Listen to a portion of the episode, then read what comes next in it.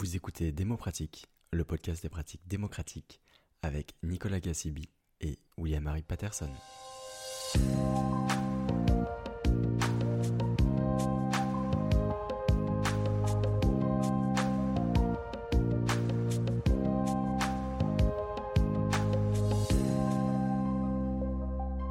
Bonjour à toutes et à tous. Dans cet épisode, nous aborderons une réflexion que nous pouvons résumer en une question.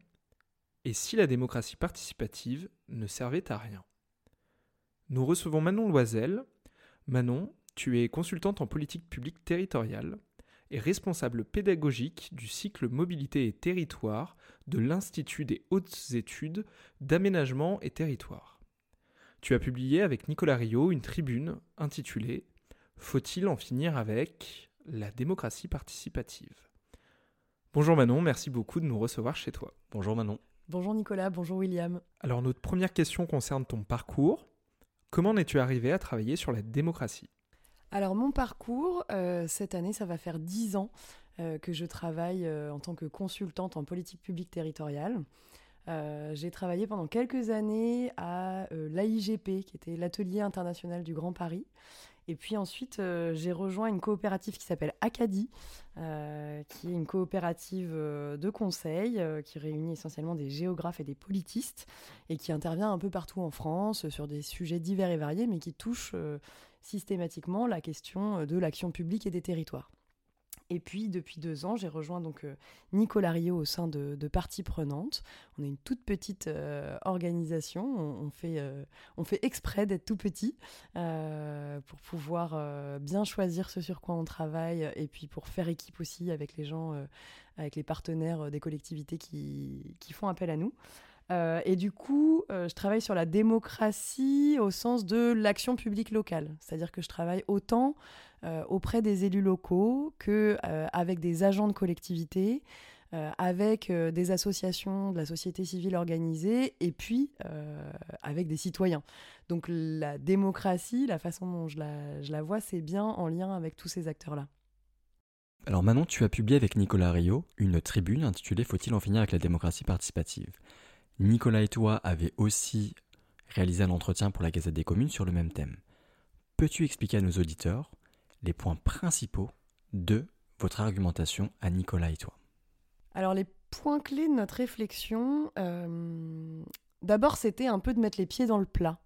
Euh, c'était pas forcément l'idée de remettre en cause le bien fondé euh, ou même, on va dire, la sincérité des gens qui travaillent euh, dans euh, la démocratie participative, mais c'était plutôt de dire qu'il faut prendre en compte les effets pervers que la démultiplication de ces dispositifs, que ce soit à l'échelle nationale ou locale, peuvent générer. Et donc, c'était un peu une façon de notre part de mettre des mots sur une frustration qu'on entend chez beaucoup d'acteurs. Euh, que ce soit euh, des chargés de mission démocratie citoyenne, euh, démocratie participative dans des collectivités, que ce soit chez certains de nos collègues dans des agences qui eux-mêmes sont frustrés par certaines démarches, que ce soit du point de vue des élus et puis que ce soit aussi du point de vue des citoyens qu'on rencontre et qui beaucoup se plaignent euh, de cette démocratie participative. Alors c'est des choses qu'on entend souvent, hein, euh, euh, tout ça pour ça, on entend toujours les mêmes, ça sert à rien, de toute façon à la fin c'est toujours les élus qui décident. Bref, en fait, ça fait quand même longtemps qu'on entend beaucoup de critiques à l'encontre de cette démocratie participative.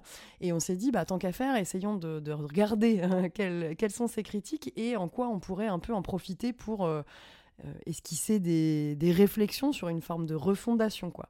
Et donc, euh, voilà, il y avait déjà cette idée de se dire, euh, mettons les pieds dans le plat, on peut se le permettre parce que c'est vrai que nous, on ne travaille pas directement sur des, démarches de démocratie participative. Donc, euh, on, peut prendre des coups, entre guillemets, on est petit, on n'a pas besoin de, faire rentrer tout un tas de, marchés annuellement. Et donc, on s'est dit, bah, profitons de la liberté qu'on a pour pouvoir, voilà, justement, comme je le disais, mettre les pieds dans le plat et essayer de mettre des mots sur les frustrations.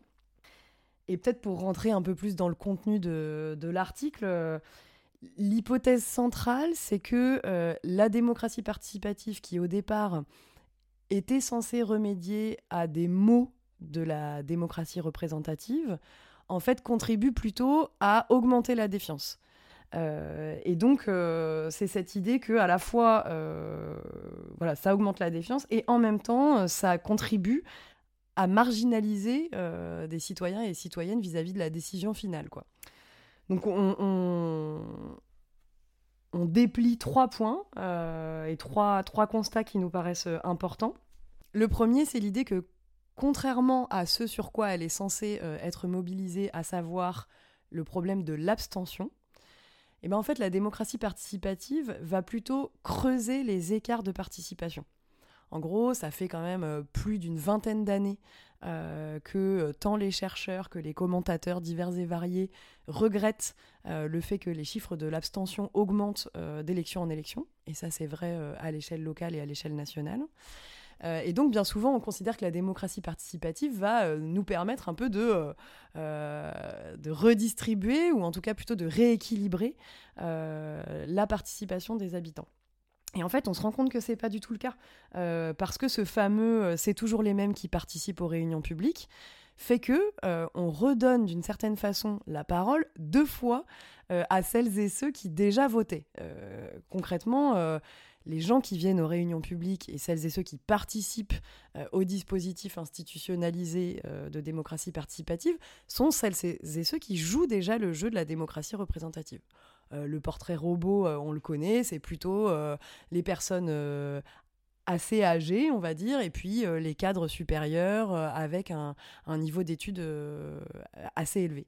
Et donc, voilà, le, premier truc qu'on avait envie de dire, c'est euh, bien souvent, on est en quête de ce Graal qui est euh, la représentativité euh, du côté des élus, on est en quête de ce Graal qui est la baisse du taux d'abstention, et en fait, on se rend compte que bah, la démocratie participative vient plutôt accentuer l'inégalité des voix qu'on entend, de puissance des voix qu'on entend, que de venir un peu rééquilibrer les choses. Du coup, il y a une sorte de double peine, on va dire, pour celles et ceux qu'on entend le moins. Euh, les abstentionnistes euh, du vote sont aussi euh, les absentéistes des, réunions participatives. Et donc voilà, nous on se dit, première chose, c'est peut-être, au lieu de faire 15 réunions publiques et de démultiplier les, dispositifs, déjà peut-être essayons d'en faire moins, mais de le faire mieux. Et par exemple, de se dire, chaque réunion publique qu'on va organiser, sera là en quête d'une forme de redistribution de la parole. Euh, et donc, euh, focalisons-nous sur les, les abstentionnistes, focalisons-nous sur celles et ceux qui habituellement ne prennent pas la parole et donnons-nous les moyens pour euh, les faire parler, les faire se sentir à l'aise, etc., etc. Et donc, c'est des choses que le tirage au sort va pas nécessairement résoudre. C'est pas parce qu'on tire des citoyens au sort qu'on va rééquilibrer cette, cette parole-là. Euh, d'une part parce que euh, parmi les gens qu'on va tirer, tirer au sort, eh ben, en fait, euh, il y aura des gens qui déjà sont bien représentés. Et puis d'autre part, il y a tout un tas de phénomènes qui sont plutôt liés à des enjeux de violence symbolique, de, de, voilà, de confiance en soi, d'outillage culturel qui font que si vous tirez au sort 30 individus, vous allez reproduire les phénomènes euh, que vous aurez sans le tirage au sort, à savoir des gens qui parlent plus fort que les autres, euh, euh, des gens qui s'auto-censurent, etc.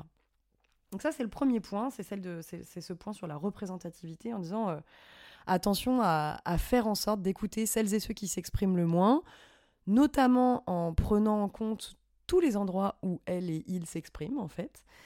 et puis en essayant de faire en sorte à faire en sorte que la démocratie participative ne soit pas cet équivalent d'une bulle de confirmation, un peu comme sur les réseaux sociaux. Vous voyez, en fait, euh, pour l'instant, euh, la démocratie participative telle qu'elle est organisée fonctionne comme une bulle de confirmation. On va aller chercher des gens qu'on a déjà repérés, qu'on connaît, qui nous ressemblent et qui en fait viennent confirmer nos intuitions. Bah, il faut essayer de faire l'inverse et de se faire violence pour, euh, pour casser cette bulle, quoi. Le deuxième point euh, qu'on souligne dans l'article, c'est euh, le manque de conflictualité en matière de démocratie participative. C'est ce, cette idée qu'en fait, bien souvent, quand on participe à une réunion euh, institutionnelle de, de, débat public, en fait, on est un peu noyé d'informations euh, assez descendantes. On arrive et puis on nous balance euh, tout un tas d'informations, souvent assez techniques, parfois assez jargonnantes. et en fait, d'une certaine façon, les acteurs publics sont pas encore prêts à laisser les citoyens organiser la mise à l'agenda. Euh, laisser les citoyens décider de ce sur quoi ils veulent discuter. On l'a vu par exemple euh, au moment euh, du grand débat. Le grand débat organisé par Macron en réponse à la crise des Gilets jaunes, c'était quand même l'idée de dire on va venir vous écouter partout, dans chacune des communes, mettre en place ces fameux cahiers de doléances, mais par contre, euh, on tient bon sur euh, le cadrage des sujets, euh, parce qu'il y avait vraiment des, axes et des orientations très précises dans ce grand débat. Et du coup, voilà, on, sent bien que l'acteur public a quand même du mal à laisser la main sur cette, question de la mise à l'agenda et des sujets sur lesquels on va débattre. moi, ça m'intéresserait quand même d'organiser davantage de réunions dans lesquelles on, vient sans a priori sur euh, le sujet qui va remonter comme étant le plus important à mettre en discussion collectivement. Euh, et, pour ça, euh, les Gilets jaunes ont amené des choses assez intéressantes. Pour le coup, les Gilets jaunes, c'était une façon de mettre à l'agenda, hors cadre institutionnel et organisé, des sujets qui paraissaient totalement essentiels à, leurs à leurs yeux. Et, d'ailleurs, de ce point de vue-là, la Convention citoyenne pour le climat, partait d'une intuition assez intéressante. Et le croisement euh, Gilets jaunes et Convention citoyenne pour le climat donnait une mise à l'agenda plutôt intéressante. Mais ce qu'on a vu, c'est que là aussi, la question de l'organisation euh, et de l'accueil de la conflictualité est très compliquée euh, à, mettre en œuvre. Donc globalement, on arrive avec des choses qui sont assez consensuelles. Il y a cette espèce de, de graal du consensus dans la participation citoyenne aujourd'hui qui fait que euh, une réunion euh, publique qui fonctionne, c'est une réunion publique dans laquelle on ressort en disant ah c'est bien, on est parvenu à un accord, on est tous d'accord pour dire que, on partage tous le même regard. Et ça c'est considéré comme euh, une, un indicateur de réussite d'une réunion publique. Au contraire, on pourrait très bien se dire que un des indicateurs de réussite, c'est l'idée qu'on ressort d'une réunion en étant plus au clair sur nos désaccords, en étant plus au clair sur ce qui nous oppose, euh, sur, ce qui, euh, sur ce qui pose problème, sur ce qui crispe, etc. Et donc euh, ça, c'est un peu le, deuxième sujet, en se disant, voilà, laissons davantage les citoyens décider de ce sur quoi ils veulent causer, et puis, et d'ailleurs en acceptant que parfois, ils vont aller sur des objets tabous, des objets interdits. on sait qu'en France, il y en a quand même pas mal, hein, des objets tabous et des objets interdits. Euh, et puis laissons-les euh, débattre, être en désaccord, et même si le point final de la discussion c'est du désaccord, c'est quand même intéressant quoi. Euh, là-dessus, nous on essaye quand même de plus en plus d'organiser des débats qui, ne lissent pas ou qui ne fémisent pas les, les, désaccords entre les participants. Et puis le troisième point qu'on a, a pointé dans cette, dans cette tribune et qui nous semble important, euh, c'est l'idée que d'une certaine façon, la démocratie participative aggrave la défiance euh, du côté des citoyens parce que bien souvent, c'est ce fameux euh, on se dit tous tout ça pour ça. En fait, on a l'impression que derrière ces réunions-là, en fait, il ne se passe rien. Il n'y a pas de capacité transformatrice derrière l'organisation de ces débats publics. Quoi. Et d'une certaine façon, on a l'impression que euh, on se focalise beaucoup sur l'expression citoyenne. On vous donne la capacité, euh, citoyen et citoyenne, de vous exprimer. Mais par contre, on ne met pas du tout l'accent sur la capacité d'écoute et de transformation de la machine euh, administrative et de la machine politique. et donc, d'une certaine façon, on a plein de dispositifs qui sont très intéressants, mais avec une difficulté du côté des élus comme du côté des agents à absorber tout ce qui se dit et tout ce qui est proposé. quoi. Euh, c'est un peu le, hamster qui, qui, court dans sa roue. On organise plein de dispositifs, ça met tout le monde sous l'eau. Franchement, euh, nous, on l'observe euh, au quotidien dans les avec les collectivités avec lesquelles on travaille.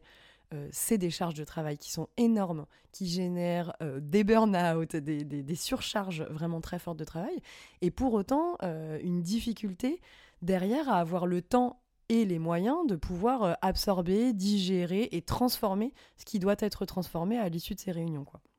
Donc nous, on se dit qu'un des enjeux, c'est autant euh, d'outiller l'expression citoyenne que d'outiller la capacité d'écoute des collectivités et de l'action publique en général. Euh, un peu avec le. On, faisait euh, avec Nicolas Rio, donc mon collègue, le, parallèle avec les, les, les, violences faites aux femmes. En se disant, en fait, pendant très longtemps, on a dit on a dit ouvrez, il faut ouvrir les espaces d'expression des femmes pour qu'elles puissent mettre sur le devant de la scène euh, la problématique des violences faites aux femmes. Mais en fait, on se rend bien compte que si euh, les femmes maintenant s'expriment, euh, elles prennent la parole. Évidemment, c'est tout le mouvement MeToo et, qui se prolonge notamment avec le, collectif Nous Toutes aujourd'hui. aujourd'hui, les femmes prennent la parole, mais ce qui se passe, c'est que la machine administrative, judiciaire et politique ne s'est pas transformée. Et donc, que le sentiment d'injustice euh, se démultiplie et augmente. On a ouvert la parole, mais on n'a pas transformé la machine. Quoi. Ben, c'est un peu pareil sur la participation citoyenne. On ouvre de, plein d'espaces d'expression citoyenne, mais pour autant, on n'a pas l'impression que ça vienne vraiment transformer euh, radicalement euh, le fonctionnement des, collectivités, des administrations et on va dire de l'action publique en général, quoi, que ce soit à l'échelle nationale ou locale. Merci Manon, je me permets de rebondir sur le tirage au sort. Est-ce que tu ne penses pas qu'on pourrait nuancer un tout petit peu, puisque par exemple on pourrait définir comme critère du tirage au sort le fait que dans le panel de citoyens tirés au sort, on ait un pourcentage d'abstentionnistes aux élections classiques euh, de la démocratie représentative? Euh, T'as raison, a, y a, affine le dispositif euh, et c'est intéressant de se dire en quoi le tirage au sort peut nous permettre d'aller chercher des abstentionnistes, d'aller chercher des gens plus éloignés, etc. Mais il y a deux critiques que j'adresserai quand même à ce dispositif-là. Euh, le premier, c'est que euh, même si tu vas faire une, une, enquête sociologique hyper poussée et réussir à trouver des gens issus des minorités qui s'expriment le moins, qui sont abstentionnistes, etc., etc., en les faisant venir même en, réfléchissant à tous les freins possibles imaginaux sur la rémunération, ou en tout cas la gratification, sur le temps passé, sur la distance, etc., il y a quand même toujours, et je pense que ça s'est vu dans la Convention citoyenne pour le climat, je me souviens de ce reportage euh, tout à fait passionnant euh, diffusé sur Arte, sur le, off, on va dire, il y a toujours euh, des mécanismes euh, d'autocensure, des, des, différences évidemment d'habitus, de capital socio-économique, qui fait que quand même, même avec le casting le plus pur et parfait, on n'est pas égaux dans la capacité d'expression. Et donc ça, c'est la première critique. Et la deuxième, c'est que je trouve que le tirage au sort, comme tout un tas d'autres innovations qui sont hyper intéressantes, hein, nous, renforce un peu dans les œillères, c'est-à-dire cette idée qu'on va mettre toute notre énergie sur la participation citoyenne et qu'on ne met pas d'énergie, ou très peu, sur la façon dont ça transforme euh, l'action publique et la démocratie représentative. Et, du coup, euh, le tirage au sort pour moi, comme euh, les outils, les nouveaux outils numériques, euh, comme tout un tas d'initiatives qui sont franchement euh, intéressantes sur le papier, pour moi, c'est encore une façon de mettre toutes nos billes et toute notre énergie dans la transformation de la participation, alors que, franchement, soyons plus nombreux à essayer de, de, transformer aussi la démocratie représentative. je pense que ça rééquilibrera un peu les choses. J'ai également une deuxième remarque sur la conflictualité dans les dispositifs de participation citoyenne. Tu as évoqué que la plupart des dispositifs incitaient au consensus, ou du moins ne valorisaient pas le désaccord, le conflit. Je nuancerai un peu en disant que depuis quelques années, on incite quand même beaucoup plus les participants à être en désaccord s'ils le souhaitent, à valoriser la prise de position parfois contraire. Qu'est-ce que tu en penses? Ouais, alors sur la conflictualité, je suis d'accord avec toi. Effectivement, tu as raison, euh, il y a vraiment du mouvement euh, du côté des professionnels de la participation. Euh, la CNDP, effectivement, souligne, tu as raison, l'intérêt de l'expression des divergences dans le débat public. Ça bouge, côté notamment, on va dire, aller de l'offre de participation. Là où, pour le coup, je constate un décalage, c'est côté collectivité. C'est-à-dire qu'en fait, c'est difficile de faire entendre aux élus aux agents que en tant que tel, le débat et les divergences ont de l'intérêt. Et ça, franchement, on le retrouve souvent avec, je vais te donner une anecdote un peu précise, c'est que bien souvent, nous en ce moment, on organise des débats mouvants, par exemple, sur des sujets assez conflictuels. Euh, par exemple, j'ai organisé à Liège, euh, donc en Belgique, un débat mouvant qui a duré quand même une heure et demie sur peut-on encore densifier la ville dense? Et donc il y avait euh, des élus, des agents, des collectifs, des associations, des acteurs vraiment de tous bords et notamment des gens quand même assez militants contre des projets dans, la ville. On a débattu pendant deux heures, c'était très intéressant et donc on a mieux compris les, on va dire l'état des positions de chacun. Et la façon dont ça a été restitué derrière dans des vidéos de communication, dans des petits articles, etc., lisser totalement euh, les divergences. Et donc, euh, je, suis d'accord avec toi pour dire que la conflictualité, ça commence à émerger euh, du côté des, pros, et, et, on peut que s'en réjouir. Mais par contre, dans la façon dont les collectivités le digèrent, il y a cette injonction au consensus qui est permanente et qu'on retrouve notamment beaucoup chez nos amis de la communication. Les services communication aujourd'hui sont euh, on va dire, euh, obnubilés, ou en tout cas c'est comme ça qu'ils conçoivent les, messages de communication qu'ils sont censés produire, par des messages les plus consensuels possibles, euh, qui génèrent le moins de, tensions possible. Et donc bien souvent, il y a un décalage entre ce qu'on vit pendant le processus participatif et la façon dont c'est restitué. Quoi. Autre question, pourquoi avoir décidé de publier cette réflexion sous la forme d'une tribune médiatique? Il y a, deux, choses là-dessus. La première, c'est euh, ce que je te disais tout à l'heure sur euh, ce sentiment d'une perte de sens, euh, un sentiment de, frustration et d'impuissance de la part de pas mal de nos interlocuteurs, comme je te disais, tant des, des gens dans les collectivités en charge d'animer ce genre de démarche que de certains bureaux d'études spécialisés dans la participation. Donc, c'était voilà cette idée de mettre des mots sur la frustration globale. Et puis peut-être aussi parce que euh, nous, on lit beaucoup euh, de collègues chercheurs, notamment tout ce qui est écrit par le GIS Démocratie participative, les travaux de Guillaume Gourgue, les travaux de Julien Talpin, etc. Et en fait, on se rend bien compte que ben, c'est pas tout à fait la même chose quand c'est eux qui le disent ou quand c'est nous qui le, qui le disons. Et donc voilà, on se trouve que c'est intéressant aussi d'avoir plusieurs parties prenantes qui explicitent un même point de vue euh, de différents endroits et que nous, l'endroit où on est, euh, il est euh, très proche de plein de terrains et, et on trouve que du coup c'est assez complémentaire avec l'approche des chercheurs. Tu as déjà commencé à en parler. Quelles sont les solutions que vous proposez, Nicolas et toi, face à ces problèmes? Alors, les pistes de solutions, la première, c'est cette idée de faire moins de participation mais le faire mieux.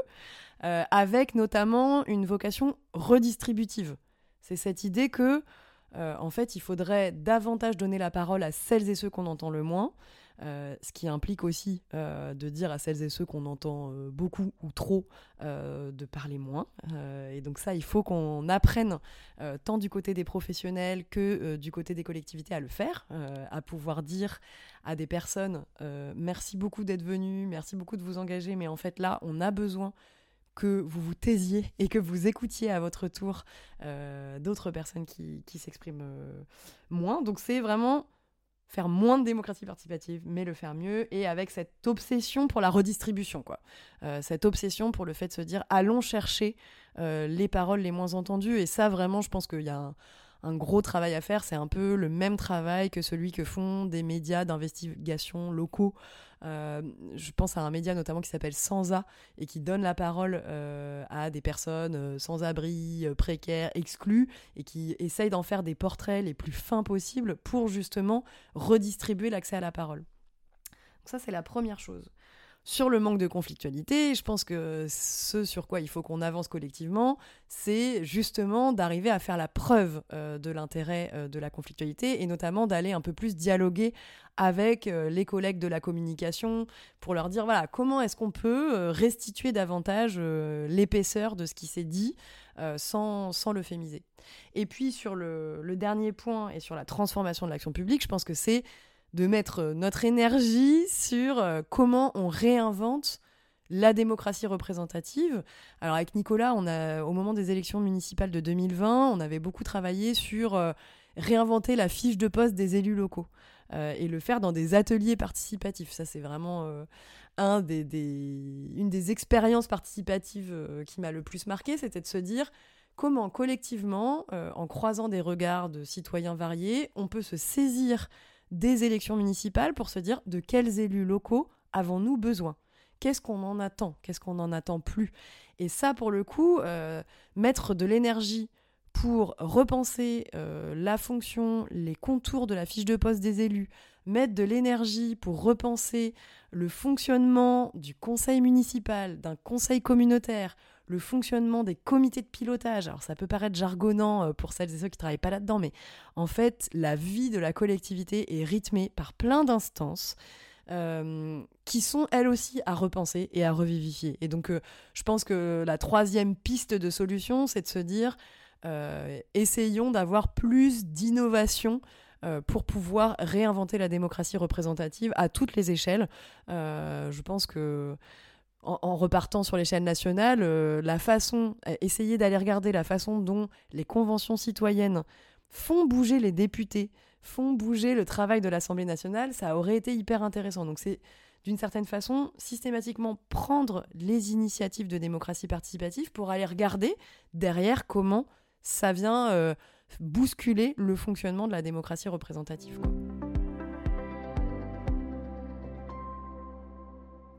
Merci beaucoup Manon pour cette première partie d'entretien. On te propose désormais de jouer à un jeu, le jeu des citations. On va te faire piocher une citation parmi un recueil de citations sur la démocratie issu d'un ouvrage sur le dialogue. Et donc on te demandera de réagir à la lecture de celle-ci.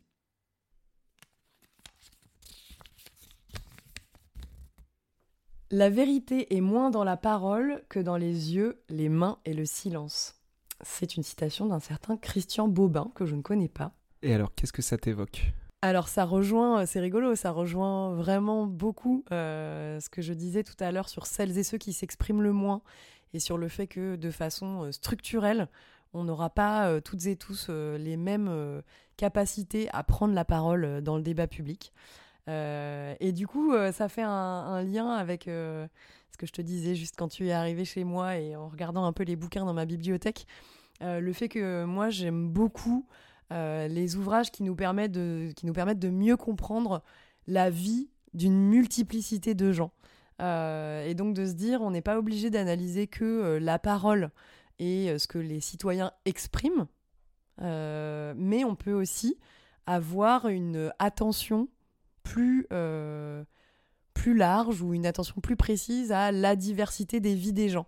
J'avais été euh, pas mal marquée par une, interview de Bruno Latour euh, sur France Inter au moment justement des grands débats, où il disait, mais d'une certaine façon, les cahiers de doléances sont assez pauvres euh, en matière de propositions, et parce que c'est normal en fait, enfin, on n'est pas toutes et tous des experts de l'action publique, et donc c'est normal, on n'est pas toutes et tous capables de faire des propositions hyper intéressantes. En revanche, les cahiers de doléances de ces grands débats sont des mines d'or pour mieux comprendre la vie des gens. Et je trouve que ce, ce chantier-là, mieux comprendre la vie des gens, euh, qui est notamment le chantier que proposait euh, Pierre Rosanvallon dans la collection euh, Le Parlement des Invisibles, c'est quelque chose qui me marque beaucoup. quoi. Euh, c'est-à-dire qu'en fait, la démocratie participative, ça passe peut-être, ou en tout cas la meilleure compréhension de la vie des gens, ça passe peut-être par euh, justement cette, euh, ces collections de bouquins-là qui nous racontent la vie des esthéticiennes, la vie des collectionneurs de chats, des ouvriers sur les chantiers. Enfin voilà, je pense que on va avoir pas mal de réponses à nos questions en étant plus attentifs aux mains, aux yeux et au silence, et donc à tout ce qui n'est pas exprimé par des mots en tout cas, qui n'est pas exprimé par des mots.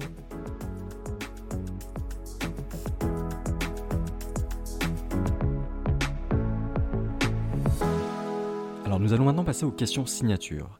Les questions signatures sont des questions que nous posons à l'ensemble de nos invités. Première question, quelle est ta définition de la démocratie Et peux-tu nous raconter une anecdote sur une démarche de participation citoyenne, sur euh, un événement démocratique qui t'a particulièrement marquée parce qu'elle t'a fait réfléchir, parce qu'elle t'a bouleversé ou conforté dans ta vision de la démocratie Alors ma vision de la démocratie, je dirais que c'est une démocratie. Euh, euh, c'est cette idée qu'il faut qu'on arrête de saucissonner démocratie représentative d'un côté et démocratie participative de l'autre. C'est un peu euh, comment est-ce qu'on pourrait avoir une approche euh, œcuménique d'une certaine façon de la démocratie euh, pleine et entière, avec une, un prisme beaucoup plus large de ce qui est, de ce qu'est le débat démocratique, en se disant que, bah, évidemment, ça intègre les manifestations, les discussions des parents d'élèves après les conseils de classe. Enfin bref, de, de, se dire cette démocratie, elle est, elle est une et elle est très large. Et peut-être une anecdote, euh, enfin pour l'instant j'ai l'impression qu'on saucissonne quoi. Euh, on n'arrive pas à faire le lien entre les deux, à regarder comment euh, le participatif questionne le représentatif et l'inverse. C'est une grande, un grand sujet de frustration. Et après l'anecdote qui va avec, c'est des discussions avec des, des, collègues, des gens avec qui je travaille, notamment des designers qui reviennent hyper frustrés de certaines démarches en me disant ah là là, on a passé euh, quatre jours à faire des forums citoyens sur la place du village, on a fait émerger 15 euh, sujets, et puis voilà, euh, franchement, à la fin, tout ça pour que le maire vienne en sélectionner uniquement trois, moi je comprends pas. Moi, en fait, en soi, je comprends. le maire a été élu pour représenter a priori la totalité des habitants, et puis il est aussi là pour faire des choix, pour arbitrer. Mais ce que je veux dire, c'est que l'anecdote, c'est toujours cette frustration du, décalage entre les deux, des moments de rupture. Il y a plein de points de rupture, des moments où effectivement on a l'impression soit d'un super dispositif participatif complètement sabré par une, décision presque unilatérale du politique, ou l'inverse. Et donc euh, pour moi, voilà, la démocratie euh, doit être euh, la réconciliation entre les deux. Il faut arrêter de, de saucissonner le participatif et le représentatif. Deuxième question signature, quelle est ta plus grande fierté en matière de pratique démocratique? Et au contraire, quelle est ta plus grande déception? Alors ma plus grande fierté, elle est assez liée à ce que je te racontais sur ces fameux ateliers pour réfléchir à la fiche de poste des élus. Euh, plus précisément, ça s'est passé à Brest. Euh, on, avait fait ces ateliers à Paris, à Nevers et à Brest euh, avec Nicolas. Et à Brest, justement, on avait été appelé par un collectif d'habitants qui avait vu une tribune qu'on avait publiée sur Ouzbek Erika en disant allez, il faut qu'on fasse de ces élections des sortes d'élections sans candidat. Euh, et donc, au lieu d'être obnubilé par la question du qui, qui va être candidat, euh, qui est-il, qui est-elle, etc., focalisons-nous sur la question du quoi, et donc de quel élu a-t-on besoin. Donc, je suis allée à Brest euh, plusieurs fois pour travailler, notamment sur les contours de cette, cette fiche de poste. Et ce qu'il fallait faire, c'était se dire, les élus ne sont pas des super-héros, ce sont des hommes et des femmes comme les autres avec des quotidiens bien chargés. Et donc systématiquement, la règle du jeu, c'est quand on, définit euh, ce qu'on attend d'elles et eux, on est obligé de retirer aussi une partie de, ce qu'ils font déjà et qui, selon nous, est euh, euh, obsolète ou ne sert plus à rien. Et donc, par exemple, il y avait des choses sur on attend de nos élus euh, attends, il faudrait que je me replonge dedans, mais il y avait des choses sur. Euh, on n'en attend plus euh, qu'ils viennent inaugurer des nouveaux projets, couper le, ruban sur des nouveaux équipements. En revanche, on attend davantage qu'ils valorisent la diversité des, initiatives qui existent déjà sur le territoire. Et ce que j'avais trouvé particulièrement marquant, donc, c'est que déjà, on en était tous sortis assez transformés sur la vision de nos élus euh, avec aussi des gens se disant, bah, en fait, pourquoi pas moi? Euh, Le fait de réfléchir à cette fiche de poste permettait à des participants citoyens de se dire, euh, allez, je pourrais peut-être y aller. Et puis, ce qui avait été fait après, ça avait été une soirée débat avec tous les candidats à la mairie de Brest. Ils étaient tous et toutes venus, sauf le, le, Rassemblement national, mais il y avait quand même 12 candidats et candidates venus ce soir-là répondre à notre invitation. Et on leur avait soumis notre fiche de poste euh, sur ce qu'on attendait euh, d'un ou une élue. Et notamment dans le partage des rôles avec les associations, le partage des rôles avec les citoyens, etc. Et j'avais trouvé que c'était pour le coup un très bon mariage euh, entre le participatif et le représentatif, que c'était assez fort dans l'inversion des rôles, c'est-à-dire que c'était vraiment les citoyens qui accueillaient les candidats pour leur leur dire on a réfléchi à votre campagne, on a réfléchi à l'élection et voilà ce qu'on attend. Et j'avais trouvé ça, euh, j'avais trouvé ça très fort. Et je sais pas si c'est une déception en particulier ou si c'est une déception qui est assez récurrente. c'est quand on travaille sur des dispositifs, on va dire, en se disant on va aller cibler le plus précisément possible des petites choses concrètes de la vie des agents ou de la vie des élus et que à la fin du dispositif on nous dit ah bah c'est bien mais il faut quand même qu'on relance une grande démarche quoi.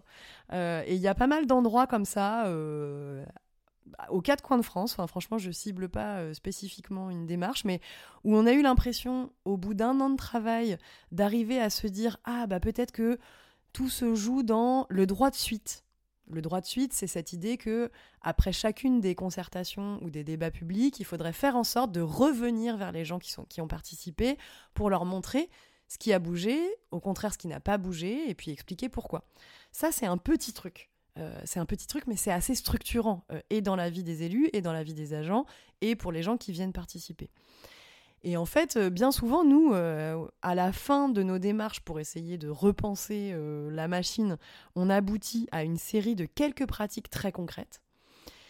Et bien souvent, elles sont mises en œuvre. Mais par contre, on ne peut pas s'empêcher de relancer derrière un dispositif très communicant, très large, de euh, participation citoyenne. Et donc c'est une, une frustration assez régulière euh, de l'impression d'avoir besoin absolument de passer par l'incontournable qui est la grande consultation citoyenne. Et, et ça, on le voit à l'échelle nationale comme à l'échelle locale. Hein, euh, sur le sujet de l'immigration, en ce moment, on voit bien que ce qui, en ce moment, essaye d'être poussé par tout un tas d'associations, c'est une nouvelle consultation citoyenne sur la question de l'immigration. Et, et voilà, j'ai l'impression qu'en fait, euh, on en revient toujours à, la même réponse automatique qui cache euh, la, forêt, on va dire. Troisième question signature, quel conseil concret tu donnerais à quelqu'un qui exprime le souhait d'agir de manière plus démocratique dans sa vie associative, personnelle, professionnelle, par exemple dans son entreprise?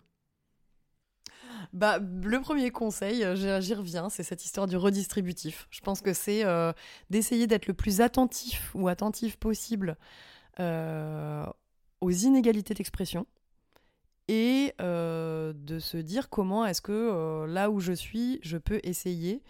D'ailleurs, je suis peut-être mal placée pour le faire parce que ça fait plusieurs fois que je m'exprime sur le sujet, mais je peux essayer de participer à la redistribution de la parole. Euh, et ça peut passer par plein de, plein de choses, euh, comme tu dis, ça peut, ça peut se faire au sein d'une entreprise euh, en se disant, bah tiens, comment je vais aller chercher les prestataires qui interviennent dans cette entreprise et qu'on entend le moins. évidemment, je pense à la question de, toutes les, les, missions et les activités qui sont sous-traitées en cascade et au premier rang desquelles on a le nettoyage, euh, la réparation, etc., qui sont des acteurs qu'on entend, euh, des travailleurs qu'on entend très peu. comment est-ce que je vais les chercher au sein de l'entreprise pour questionner leurs conditions de travail à elles et eux aussi? Euh, et puis on peut le faire aussi, bien évidemment, dans des réunions publiques, en essayant collectivement de neutraliser celles et ceux qui s'expriment trop, en essayant de se dire comment est-ce que je fais pour ramener avec moi quelqu'un qui habitude est méfiant ou défiant euh, mais euh, dont je considère avoir un point de vue euh, intéressant à exprimer. Enfin voilà, c'est cet effort-là qui me paraît intéressant. Et du coup, ça va avec peut-être un deuxième conseil qui est de se dire aller traquer l'expression citoyenne là où on, l'attend le moins. je pense qu'un des gros défauts de la participation citoyenne euh, habituelle, c'est de, considérer que l'expression des citoyens se fait dans les réunions publiques. Or, euh, elle se fait euh, partout, tout le temps. Qu'une bonne revue de presse peut nous aider à prendre la température sur certains sujets. Qu'on peut aller tendre l'oreille à plein d'endroits, dans des assos, dans des endroits de collecte, dans des endroits de distribution alimentaire par exemple, etc. Donc c'est de se dire, il faut articuler ce qu'on pourrait appeler le in et le off de la participation et donc euh, ne pas se limiter euh, à ce qui est euh, organisé et cadré. voilà, c'est peut-être ça les deux conseils que je donnerais. Et enfin Manon, dernière question, est-ce que tu as une ressource, par exemple un livre, un documentaire, un site internet, à conseiller à nos auditeurs et auditrices qui veulent en apprendre plus sur la démocratie? Alors j'ai déjà euh, cité le GIS euh, démocratie euh, participative et notamment les travaux de Guillaume Gourgue, je leur dis qu'ils sont quand même vraiment, vraiment éclairants.